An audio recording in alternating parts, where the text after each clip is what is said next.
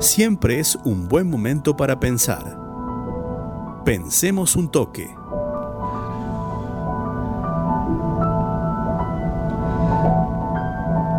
Sin duda una de las cosas que no podemos dejar de pensar un toque es que la pandemia ha hecho resurgir los cuestionamientos profundos al funcionamiento del sistema capitalista. eso creo que es positivo entre tanta mala noticia que nos trae el COVID-19. Cuestionamientos en qué, Laureano? A la lógica que domina la economía mundial. ¿no? Esta lógica donde prevalece el capital financiero sobre las economías reales, sobre la economía real, la de la producción y el trabajo. Cuestionamientos que tienen que ver con el sálvese quien pueda, lo vimos, con el tema de las vacunas de toda la, movida que ha habido para que se abran las patentes, que es una locura pensar que las patentes están cerradas en un momento en el que el mundo necesita de parar, necesita parar con el coronavirus, mientras surgen nuevas variantes y los países acaparan vacunas, ¿no? Una locura total. Ah, es inherente al funcionamiento del sistema capitalista, basado en el individualismo. También se ha puesto en cuestionamiento la acumulación de la riqueza, a como dé lugar, ¿no? Eh, sin contemplar la explotación de la naturaleza, la forma en que explotamos los recursos naturales y también a las personas, la explotación de las personas, la desigualdad que genera el sistema, la brecha entre países ricos y países pobres, y no solamente entre países, sino dentro de los mismos países. Lo hablamos en este programa el crecimiento de la desigualdad en la Argentina 17 veces más es lo que obtiene del ingreso el 10% más rico de la población respecto al 10% más pobre, que se lleva apenas el 1,1% del total de ingreso que se genera en el país. Cuestionamientos que hacen a la moral y a la justicia, en definitiva, de cómo funciona el sistema de producción y distribución capitalista, las relaciones sociales que genera ese sistema de producción, eh, las relaciones sociales de dominación con respecto a las personas, de unos hacia otros. ¿no? Eh, y se impulsan reformas en ese sistema, desde los estados.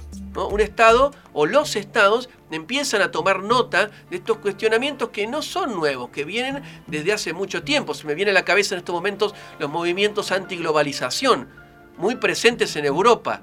¿no? La crisis de, España, ¿eh? Eh, cuando explotó este país eh, con Rajoy, ¿no? los indignados. Los indignados. ¿no? Montones de movimientos que, eh, que se me viene a la cabeza que, hace desde hace tiempo que están cuestionando esto que estaba yo mencionando, de la moral eh, y la justicia del capitalismo. Eh, y empiezan reformas, algunas impulsadas desde los estados, por ejemplo Biden y a, otros países centrales, pretendiendo establecer un impuesto global a las multinacionales del 15% de su eh, ganancia. Celebrado mucho por Guzmán. Celebrado por Guzmán porque por supuesto eh, los países como los nuestros, de la periferia del capitalismo mundial, no tienen poder para ir a cobrarle impuestos a las multinacionales, porque cuando lo hacen, se van y se radican en otro lado. ¿no? Entonces hay toda una eh, movida en la gobernanza mundial para ponerle un límite a este sistema. Y el que habla mucho de esto siempre hace mención a esto, es el Papa Francisco. Y esta semana fue nuevamente noticia en un mensaje que dirigió a la Asociación Cristiana de Dirigentes de Empresas de la Argentina. Y hizo referencia a esto. Crear empleo, donde hay un momento que la pandemia nos llevó a esto donde falta, ¿no? Invertir en el bien común, no esconder la plata en los paraísos fiscales, invertir. La inversión es dar vida, es crear, es creativa. Saber invertir, no esconder. Eh, uno esconde cuando no tiene la conciencia limpia o cuando tiene, está rabioso.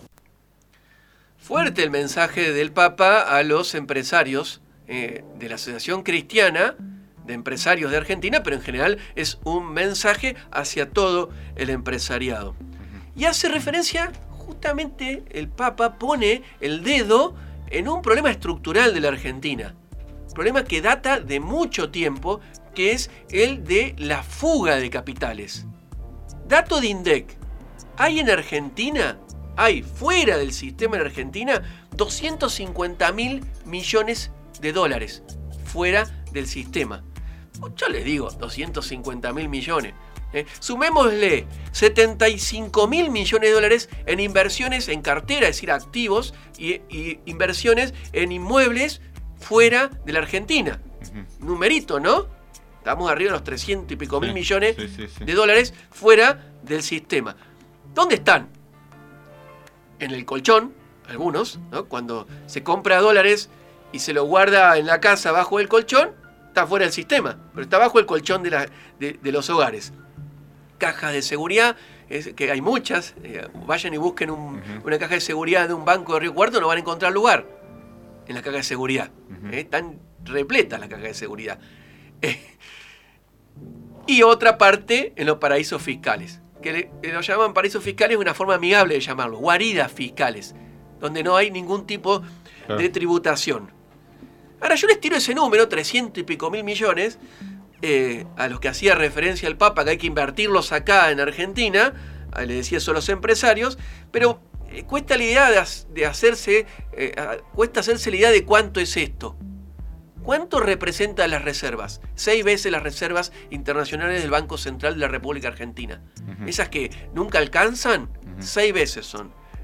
Y respecto al Producto Bruto Interno Argentino, es un Producto Bruto Interno Argentino, que está fuera del sistema. Esto es nuevo de lo que habla el Papa, por eso yo digo, puso el dedo en la llaga el Papa en este mensaje. No, no es nuevo. Esto es algo que sucede desde hace más de 40 años en Argentina. Que el ahorro de los argentinos, el ahorro argentino, se fuga en vez de reinvertirse en Argentina. Y sucede desde 1975. ¿no? Ahí empezó la fuga sistemática persistente de capitales en la Argentina. ¿Qué pasó en el 75? No voy a hacer, no me voy a mucho con la historia, pero ¿qué pasó? Solamente mencionarlo. ¿Sabés qué pasó? El Rodrigazo. ¿no? Esa gran devaluación, gran ajuste, hicieron pomada la moneda, hicieron pomada el peso en ese momento. Datos. Entre 1975 y 2020 se fugaron de la Argentina 364 mil millones de pesos. Estos son datos oficiales, ¿eh? De dólares, perdón, no de pesos, de dólares. Que no paró nunca esto. O sea, no paró ni en los 90, en realidad con los modelos de desregulación del mercado de capitales, esto se acelera, que es lo que pasó con el macrismo. ¿no? Los años 90 y los cuatro años de gobierno de Macri fue acelerado la fuga de capitales. Pero también existió durante los gobiernos del kirchnerismo. ¿Mm? También hubo fuga de capitales durante los gobiernos del kirchnerismo y eso también hay que resaltarlo. La diferencia es cómo se financió la fuga, dónde salieron los dólares. Durante el kirchnerismo con una balanza comercial superavitaria, es decir, ingreso de las exportaciones. En cambio, con el macrismo, que es el peor de los escenarios de lo que puede suceder con la fuga, eh, se financió con endeudamiento, porque ahora hay que devolverlo. Bien, a eso, 86 mil millones fue la fuga de capitales eh, con el macrismo. Gracias, y se pudo sostener gracias al préstamo eh, del Fondo Monetario Internacional que ahora tenemos que devolver y, y, quieren que ajustemos la economía y quieren que todos nos apretemos el cinturón para devolver esa suma de dinero que sirvió para fugar. Las causas. Me parece que hay que preguntarse las causas. Yo hablaba del Rodrigazo. ¿Qué pasó en el Rodrigazo? Se rompió un contrato. ¿Cuál fue el contrato que se rompió? El del valor de la moneda. Con esa gran devaluación de Celestino Rodrigo, el ministro de Economía de Isabel Martínez de Perón. Desde ahí no paró. Cuando empezamos a destruir la moneda, aparece la desconfianza en lo que se produce aquí dentro. La crisis de inestabilidad, los volantazos de la economía argentina. Es decir, pasamos de países de un país que busca la apertura liberal a un país que se quiere cerrar. Eso sin escala, sin ningún tipo de escala. La falta de institucionalidad es otro punto que me parece importante resaltar. Hoy tenemos unas normas, mañana no importa. ¿no? Fíjense, por ejemplo, el caso del impuesto eh, a la riqueza. Yo he estado a favor del impuesto a la riqueza.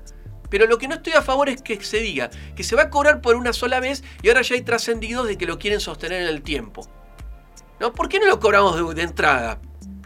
Para que las reglas sean claras. Lo cobramos de entrada en el tiempo, ¿no? No lo hacemos por única vez. Decimos esto es un chachás que les hacemos por única vez, pero después vemos, ¿no? ¿Cuál es la certidumbre que se tiene? Por eso digo yo, y me parece una nota que vos me pasaste muy interesante, ¿eh? que podemos cuestionar la fuga, ya te voy a mencionar cuál es la nota, Laurino, podemos cuestionar la fuga, podemos hablar de la moral de los empresarios de la burguesía nacional, podemos hablar de la moral del sistema capitalista, de la justicia, lo podemos cuestionar. ¿eh? Pero, ¿quién tiene que hacer ese tipo de cuestionamientos? Los líderes espirituales, como el Papa Francisco, me parece a mí. Vos pasaste una nota, me pasaste una nota por WhatsApp que salió en la revista Nuso, que me pareció muy interesante. Tiene sentido cuestionar la moral del capitalismo, así es el título de la nota, escrito por Laura Penacci. Bueno, lo dejamos, léanla en la revista Nuso, búsquenla. ¿Tiene sentido cuestionar la moral del capitalismo, me pregunto? Sí. Y de repente, cuando la. A ver, no es, no es casual que los sectores más reaccionarios y más conservadores tengan el Papa Francisco como uno de sus blancos predilectos. Sí. Tiene sentido, ¿eh? Tiene sentido. Para mí sí tiene sentido. Ahora, ese cuestionamiento a la moral del capitalismo no puede no estar acompañado de reformas. Porque si no es... Chamullo. Chamullo. Ese, ese cuestionamiento a la moral del capitalismo sin estar acompañado de reformas, se la podemos dejar a un líder espiritual como es el Papa Francisco. Que ese es el rol que tiene que cumplir, impulsar estos debates y estas discusiones. Ahora, ¿qué tiene que hacer la dirigencia política? Dejar de hacer zaraza. Si establece un impuesto a la riqueza, que sea un impuesto a la riqueza en serio no un chachás. ¿No? Me parece que tiene que ir por ahí. Pongo dos ejemplos eh, para dejar de hacer zaraza. Dos ejemplos. ¿Y por qué después nos preguntamos si los empresarios van a invertir acá o van a ir a invertir afuera? ¿O por qué se llevan la plata? Porque son malos. Porque son malos. ¿Cuál es el ejemplo que pongo?